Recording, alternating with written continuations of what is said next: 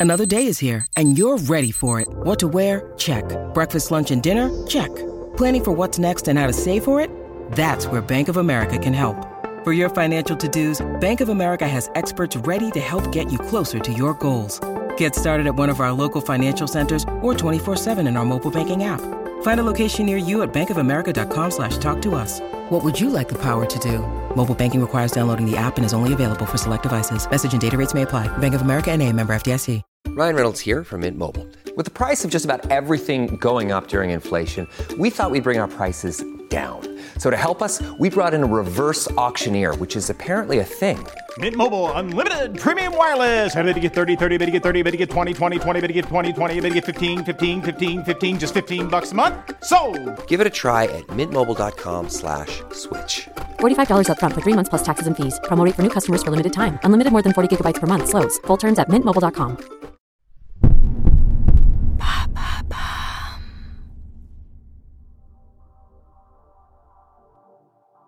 Salut, moi c'est Alice Vacher et dans l'empreinte, j'essaie de comprendre comment les marques s'engagent et agissent concrètement dans la transformation positive de notre société. Mon objectif est simple, décortiquer et mettre en lumière les initiatives sociales et environnementales des entreprises pour vous inspirer et vous éclairer sur ces sujets. Allez, c'est parti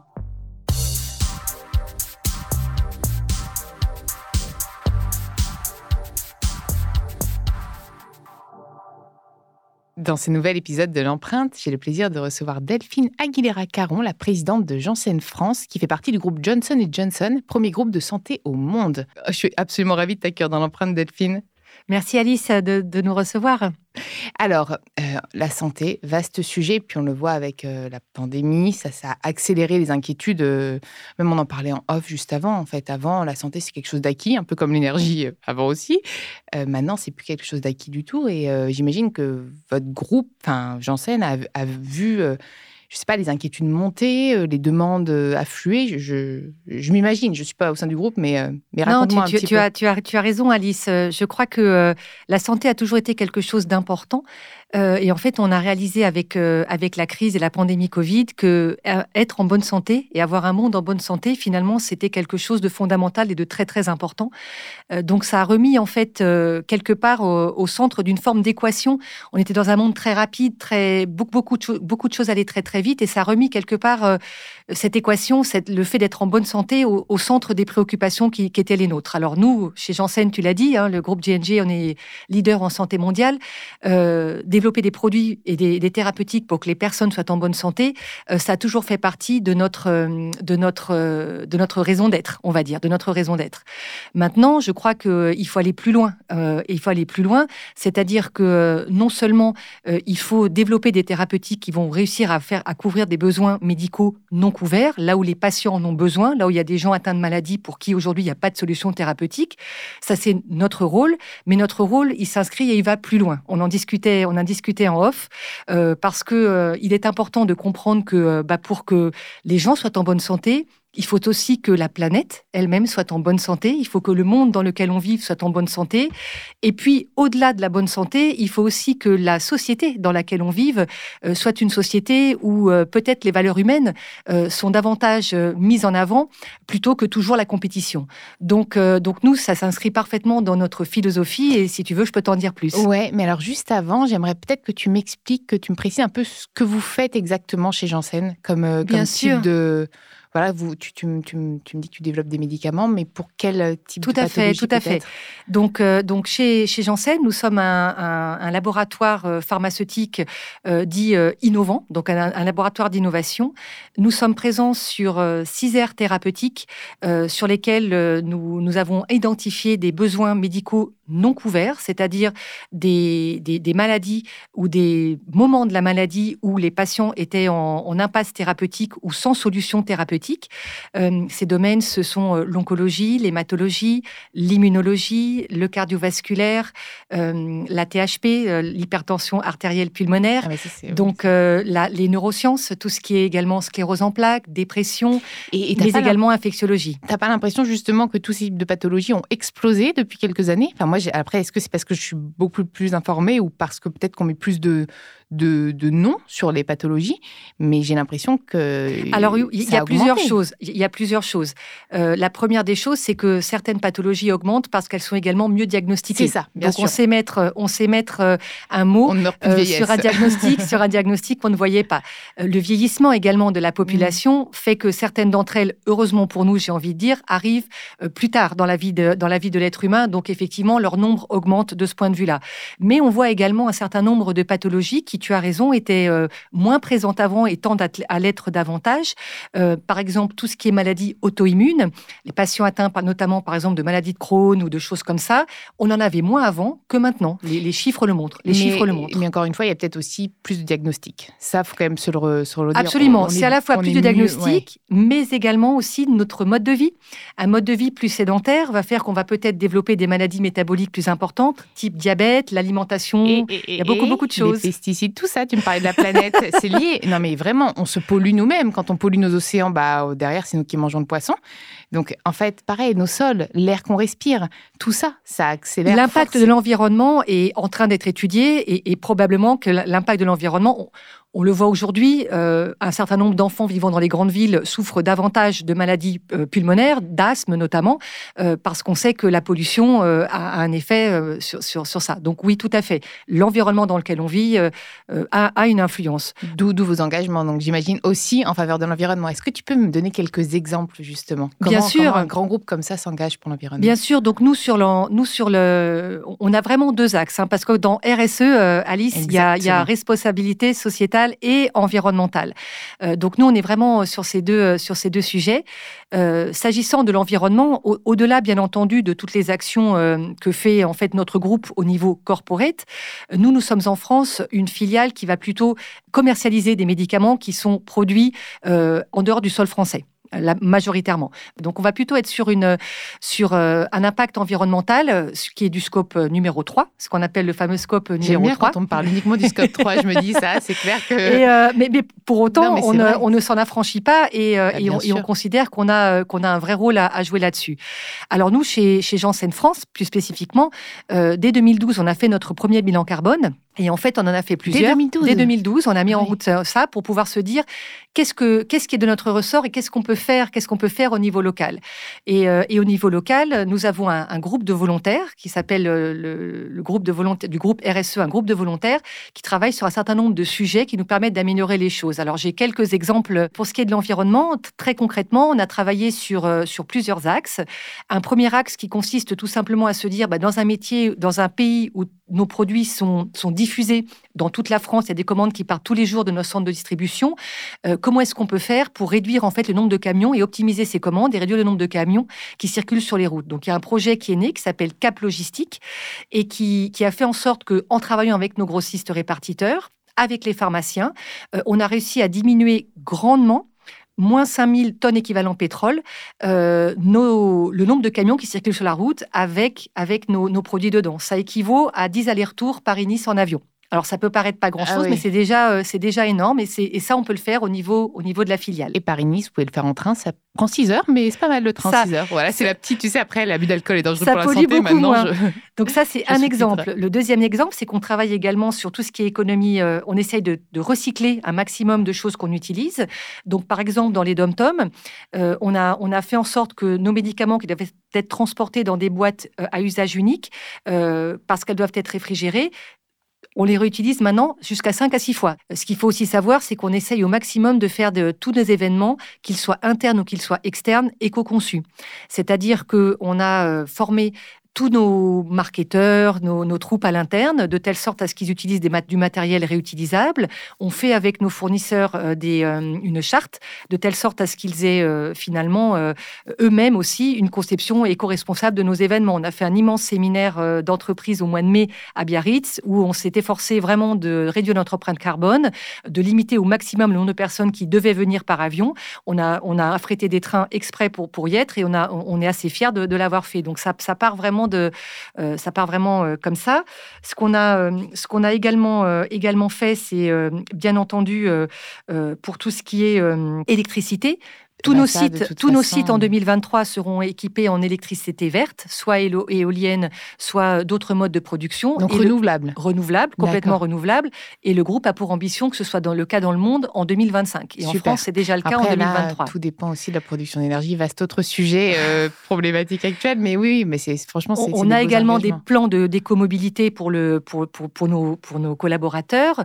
À titre d'exemple, euh, on est en train de shifter notre, notre flotte de voitures euh, en hybride quand c'est quand c'est possible et nécessaire. On, le fait euh, sans poser la question aux gens. En fait, on, on- on leur demande. On est en train de, de privilégier tous les événements. On privilégie les voyages en train euh, qui permettent un, un accès beaucoup moins finalement polluant, Oui, polluant vous qu'ailleurs. Revoyez, euh, vous, vous allez plus maintenant les faire aux States, quoi. Vous, vous voilà. Complètement, c'est ce qu'on essaye de faire. Bon, alors, et là, le sujet, donc ça, c'était le point environnemental, qui, tout, tout m'intéresse, mais c'est vrai qu'aujourd'hui, la santé, c'est quand même quelque chose, c'est un, c'est un sujet social hyper important. Comment rendre la santé plus équitable, plus juste, plus accessible. C'est trois questions en une, thèse, antithèse, synthèse, mais tu vois, c'est, c'est, un tel sujet de société et qui a toujours été, même si on, se dit que la, la santé est acquise, pour des personnes, pas, pas pour des hypochondriacs, je pense qu'elle n'a pas toujours été très, très acquise. Alors il y a peut-être euh, peut- peut-être plusieurs façons. Euh, alors j'ai pas la réponse au problème bien entendu, mais en tout cas euh, ce Tu que je peux partager avec toi génial. Alice, c'est comment nous c'est comment nous on essaye à, à tout le moins d'y, contribuer et, de- et- et- et d'y contribuer parce qu'encore une fois on considère que c'est notre rôle euh, notre rôle de, euh, de de laboratoire innovant. La première chose, on- si tu me permets, je vais peut-être revenir sur cette fameuse raison d'être qui a été euh, qui a été euh, quelque chose qui est important. Donc euh, ce qu'il faut savoir, c'est que nous, chez Janssen, en fait, cette, cette responsabilité vis-à-vis d'un certain nombre d'acteurs de santé, ça fait partie vraiment de notre ADN, puisque nous avons en 1943, dans le groupe GNG, développé un credo un credo qui est en fait un texte, un texte fondateur qui est affiché euh, dans tous les halls d'entrée et dans les bureaux de tous les collaborateurs. Et ce credo, c'est pas que quelque chose qui est juste là pour faire bien, parce que beaucoup de groupes euh, peuvent l'avoir pour faire bien. C'est vraiment quelque chose et des valeurs qui sont très profondes. Euh, ce credo commence par il a quatre paragraphes. Le premier paragraphe, c'est quel est notre devoir envers les patients, euh, les papas, les mamans, les professionnels de santé auxquels on se doit de donner des produits de la plus haute qualité possible. Le paragraphe numéro 2, c'est nos employés et nos collaborateurs et tout ce toute la responsabilité qui est la nôtre envers eux, y compris euh, euh, leur bien-être, y, compris euh, un certain nombre de choses qui vont au-delà de l'emploi et au, sens strict du terme. Le troisième paragraphe, c'est tout ce qu'on doit faire au niveau sociétal et la responsabilité qu'on a vis-à-vis de l'environnement, des, fournisseurs qui travaillent avec nous, de tout l'écosystème dans lequel on opère, où on dit on ne peut pas être une entreprise qui se contente juste de mettre des- des innovations thérapeutiques au service d'eux, mais on se doit de faire partie de la solution. Et également euh, le paragraphe 4, qui est également euh, tout ce qu'on doit à nos, euh, à nos, à nos actionnaires, puisqu'en fait, et, le fait qu'on doit aussi payer notre, notre juste part d'impôts et, contribuer à, ce niveau-là. Donc, donc ça, c'est quelque chose de très fort dans le groupe Janssen. Et, et- c'est aussi pour ça que le groupe a toujours été sur cette double innovation, à la fois l'innovation thérapeutique, mais aussi l'innovation dans les solutions qu'on peut apporter pour soulager, pour soulager les systèmes de soins, etc. Donc ça, c'est ça, le premier, le premier point. Et on parlait en off euh, juste avant des aidants. Ça, ça m'intéresse. Je pense que c'est hyper important qu'on en parle ici. Raconte-moi un petit peu ce que tu me disais tout à l'heure euh, sur les aidants.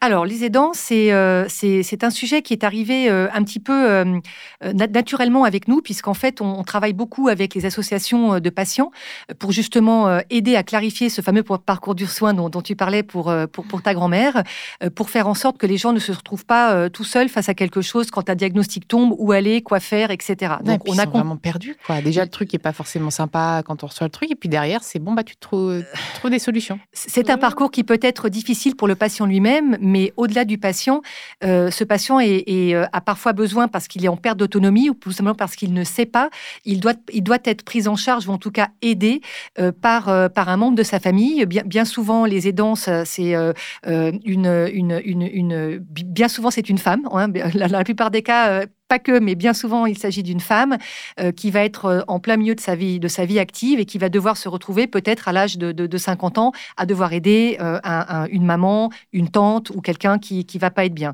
Et en fait, il y a pour certaines situations qui sont euh, assez euh, compliquées, euh, devenir aidant, ça peut devenir en fait un, travail à part entière bah et, un, fardeau. Puis tu as employé le mot Alice. Bah non, mais on peut faire un, véritable fardeau. Hein. Ça peut être effectivement très difficile de devoir de, comprendre comment naviguer dans le système administratif pour trouver de l'aide, pour trouver le bon praticien qui va pouvoir aider à la prise en charge, la bonne personne qui va pouvoir venir faire des soins à domicile plutôt qu'hospitaliser le parent. comment ce parent peut-il être pris en charge s'il a besoin d'un psychomotricien ou d'autres euh, ou d'autres choses. Ça va dépendre aussi du niveau de gravité de la maladie et de la dépendance. Et, souvent, ces personnes-là se retrouvent littéralement parfois happées euh, et, proches du burn-out. Donc, euh, il y, a, y a une association qui s'appelle la Compagnie des aidants, qui, dont la fondatrice s'est retrouvée dans cette situation-là et elle a compris qu'en fait, à un moment donné, elle jouait un double rôle et que ce double rôle pouvait impacter grandement sa, propre, sa propre vie à elle et altérer sa propre qualité de vie. Et il y a des maladies.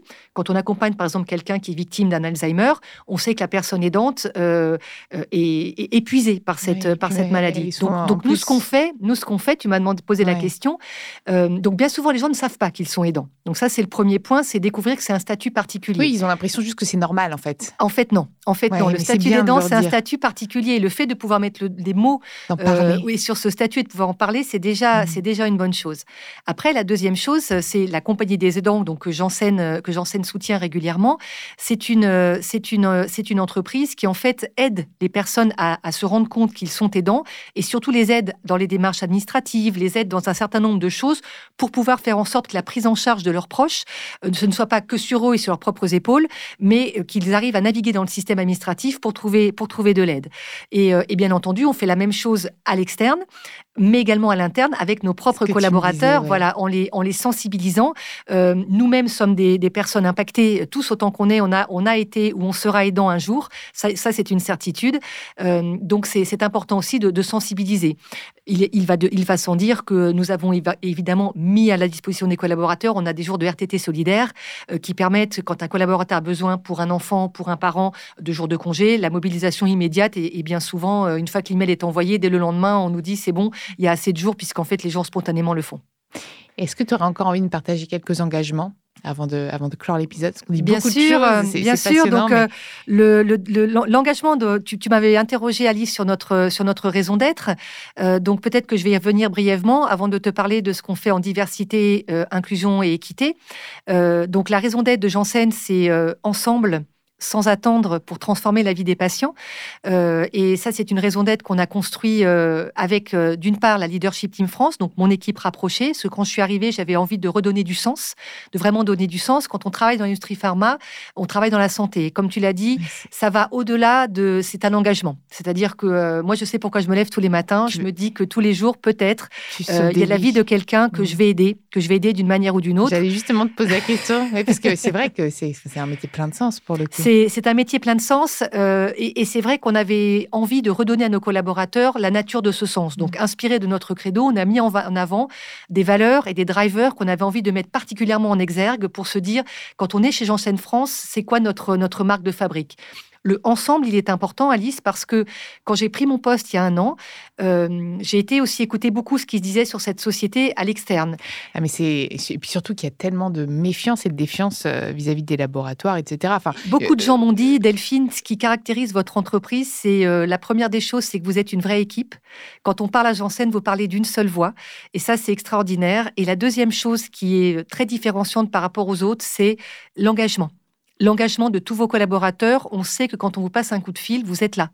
Euh, on sait que vous allez nous aider à transformer donc la proximité euh, sans attendre, parce que je pense que, comme tu l'as dit, Alice, il y a un vrai sens de l'urgence un vrai sens de l'urgence. Les patients attendent euh, et, Dieu sait si dans certaines maladies, chaque jour compte.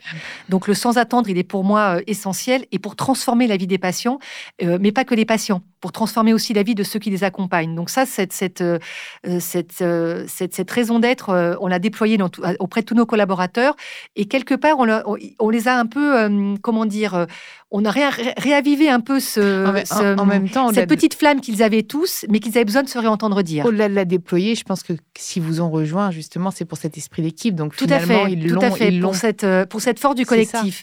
Et ce qui nous caractérise également, on en avait parlé aussi en, assis en off, c'est euh, effectivement, on est très très engagé dans, beaucoup d'actions, euh, mais c'est une gouvernance très particulière chez nous, puisqu'en fait, tout vient par des groupes de volontaires, des groupes de volontaires qui sont mobilisés sur un certain nombre de sujets, comme la parité homme-femme, comme le handicap, euh, comme euh, les, euh, les, les opportunités intergénérationnelles. On a un groupe qui s'appelle NextGen. On a des, des, personnes qui travaillent également sur tout ce qui est multiculturel avec le groupe Amena.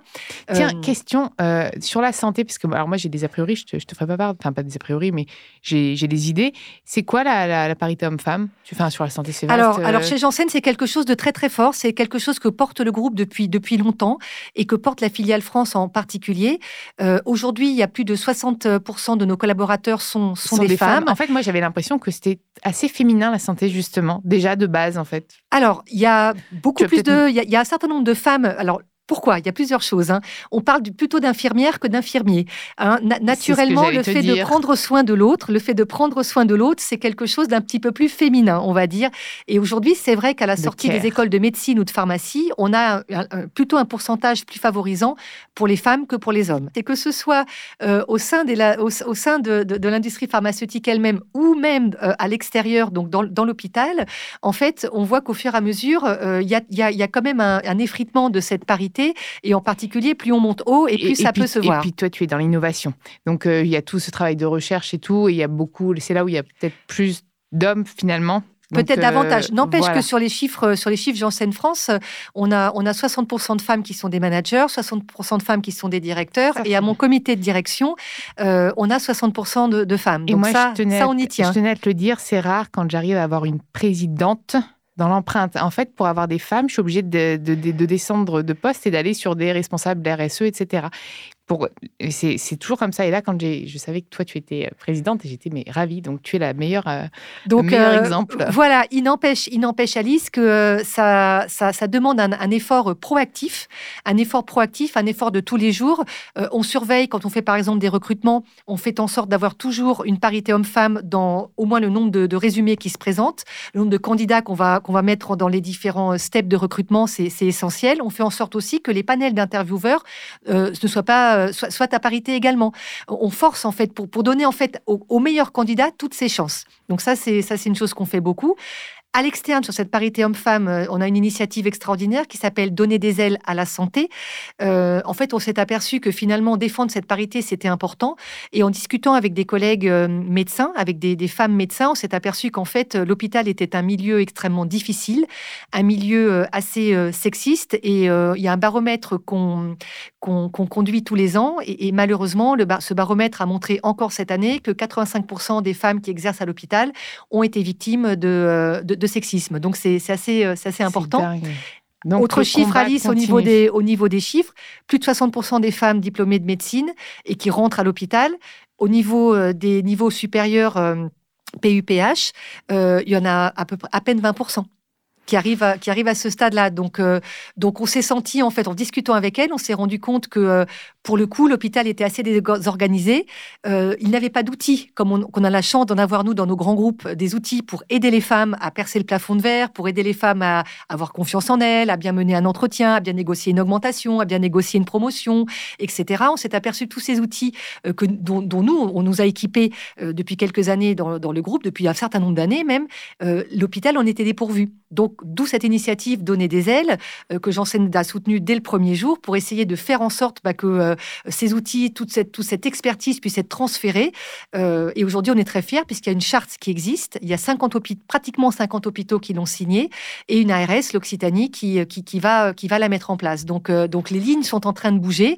malheureusement, pas assez vite, mais en tout cas, il y a une vraie prise de conscience. Eh ben, merci beaucoup. C'est sur ces belles paroles justement qu'on va terminer cet épisode. Les lignes sont en train de bouger. Et Merci. on, a confiance.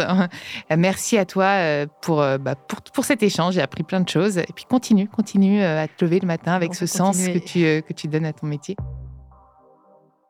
Vous pouvez retrouver l'ensemble des épisodes sur toutes les plateformes de podcast. N'hésitez pas à liker, partager, mais aussi commenter le podcast.